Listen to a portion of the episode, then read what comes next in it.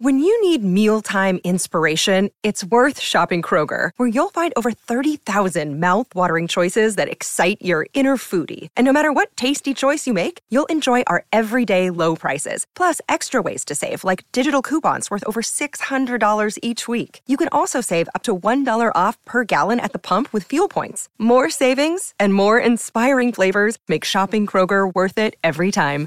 Kroger, fresh for everyone. Fuel restrictions apply. Frío, nieve, viento y desesperación. Doce personas, dos de ellas niñas pequeñas, varadas en los hielos del Ártico durante más de seis meses, sin esperanza de ser rescatadas. Hambrientos y desesperados, los náufragos miraban de manera extraña a las niñas y pensaban cosas inimaginables. En 1913, el antropólogo Vilhamur Stephenson, recién llegado de una expedición al Ártico, se dispuso a preparar una nueva. Su objetivo era estudiar los pueblos del norte de Canadá y las islas de las costas del país, así como cartografiar las regiones vírgenes del mar de Beaufort. Consiguió financiación de varias fuentes, pero fue presionado para partir en junio. Eso le dejó menos de cuatro meses de preparación. Y aunque más tarde afirmó que había tenido tiempo suficiente para preverlo todo, resultó estar equivocado. Finalmente, la expedición se compuso de dos grupos, el grupo del norte, encabezado por el propio Stephenson, debía explorar las regiones poco conocidas de los mapas, mientras que el grupo del sur, dirigido por el zoólogo Rudolf Anderson, se encargaría de realizar estudios antropológicos en las islas. Sin embargo, los malos presagios comenzaron a aparecer incluso antes de la partida. Hubo disputas sobre la falta de provisiones para una expedición tan atrevida, y los planes exactos del líder de viaje no estaban claros para nadie. Pero todo eso no era nada en comparación con el barco del grupo del norte. Cuando Robert Burlett, el capitán, vio el Carluck por primera vez, se mostró muy inseguro con respecto a la expedición. Se trataba de un pesquero de 29 años reconvertido para la caza de ballenas, si bien tenía un casco reforzado y había estado en las aguas del Ártico antes. Burlett, un marinero experimentado, vio que no era apto para soportar estar rodeado de hielo durante mucho tiempo, y que tampoco sería capaz de romper el hielo. Aún así, aceptó participar en la expedición sin saber que sería una terrible decisión. En su camino hacia el norte, el Carluck recibió a bordo a los recién llegados. En primer lugar, Stephenson embarcó a 28 perros de trineo y dos cazadores esquimales. Cuando el barco quedó atrapado en el hielo un tiempo, hizo un viaje a pie hasta una isla cercana, desde donde trajo a su viejo amigo John Hadley y a otros dos cazadores nativos. Uno de ellos llevó a su esposa y a sus dos hijas pequeñas de 7 y 2 años. Por fin el barco navegó hacia el este, hasta el punto de encuentro. Sin embargo, el hielo estaba tan comprimido que literalmente tuvieron que hacer todo tipo de maniobras para avanzar. Estaba claro que no podrían llegar al norte como habían planeado en un comienzo, pero la realidad era mucho peor. En la mañana del 13 de agosto, a más de la mitad del camino hacia su destino, el hielo compacto llegó rápidamente desde todas las direcciones y bloqueó al Carlock. Por más que lo intentaron, la tripulación no fue capaz de mover el barco. Quedó atrapado para siempre moviéndose solo a donde los témpanos lo llevaran. Pasaron varias semanas. La expedición aún contaba con abundantes provisiones y también cazaba, pero cuando el hielo se desvió, fueron llevados más lejos junto a él. El 20 de septiembre, después de haber permanecido cuatro días en un mismo lugar, Stephenson decidió cruzar el hielo hasta la isla más cercana y cazar renos. Llevó consigo a cinco hombres y doce perros. Dejó instrucciones al capitán Bartlett y partió con la esperanza de regresar en 10 días. Another day is here and you're ready for it. What to wear? Check. Breakfast, lunch and dinner? Check. Planning for what's next and how to save for it? That's where Bank of America can help. For your financial to-dos, Bank of America has experts ready to help get you closer to your goals. Get started at one of our local financial centers or 24-7 in our mobile banking app. Find a location near you at bankofamerica.com slash talk to us. What would you like the power to do? Mobile banking requires downloading the app and is only available for select devices. Message and data rates may apply. Bank of America NA, member FDIC. Durante los primeros dos días el clima no trajo complicaciones. Sin embargo, al tercer día se desató una tormenta de nieve y con ella el hielo comenzó a moverse.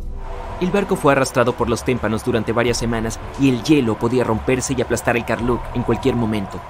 Lo peor era que, a medida que se alejaban hacia el oeste, las chances de Stephenson y su grupo de regresar empeoraban.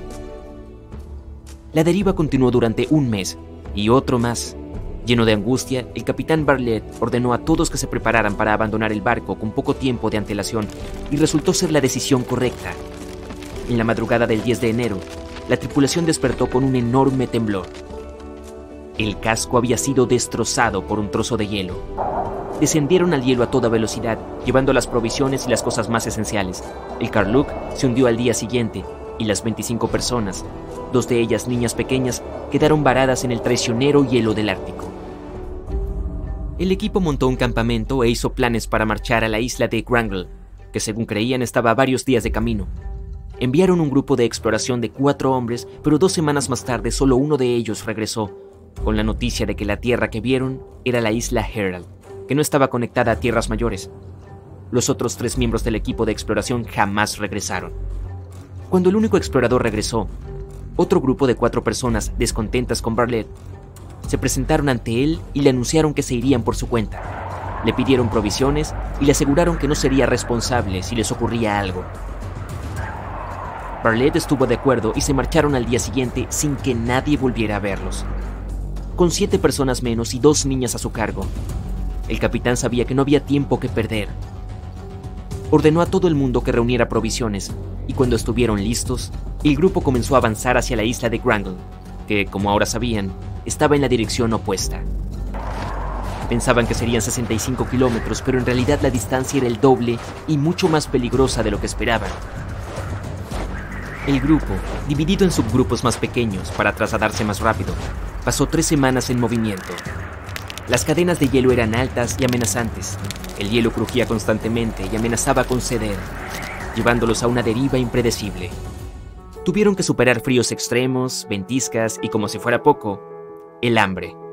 El 12 de marzo, cuando finalmente llegaron a las costas de la isla de Grangle, la mayor parte del grupo estaba demasiado agotada como para continuar. Las niñas fueron las más afectadas. Si bien los esquimales estaban acostumbrados a las duras condiciones, ellas eran aún muy pequeñas para estos viajes y se enfermaron durante el trayecto. Al ver esto, Bartlett se llevó al joven cazador esquimal, que demostró ser el más resistente, y atravesaron el hielo hasta la costa siberiana, con la esperanza de llegar a Alaska desde allí y traer ayuda. El resto del grupo se quedó en un campamento improvisado. La moral de los sobrevivientes era muy baja la comida comenzaba a escasear, el frío era severo y las actitudes más negativas asomaban en las personas.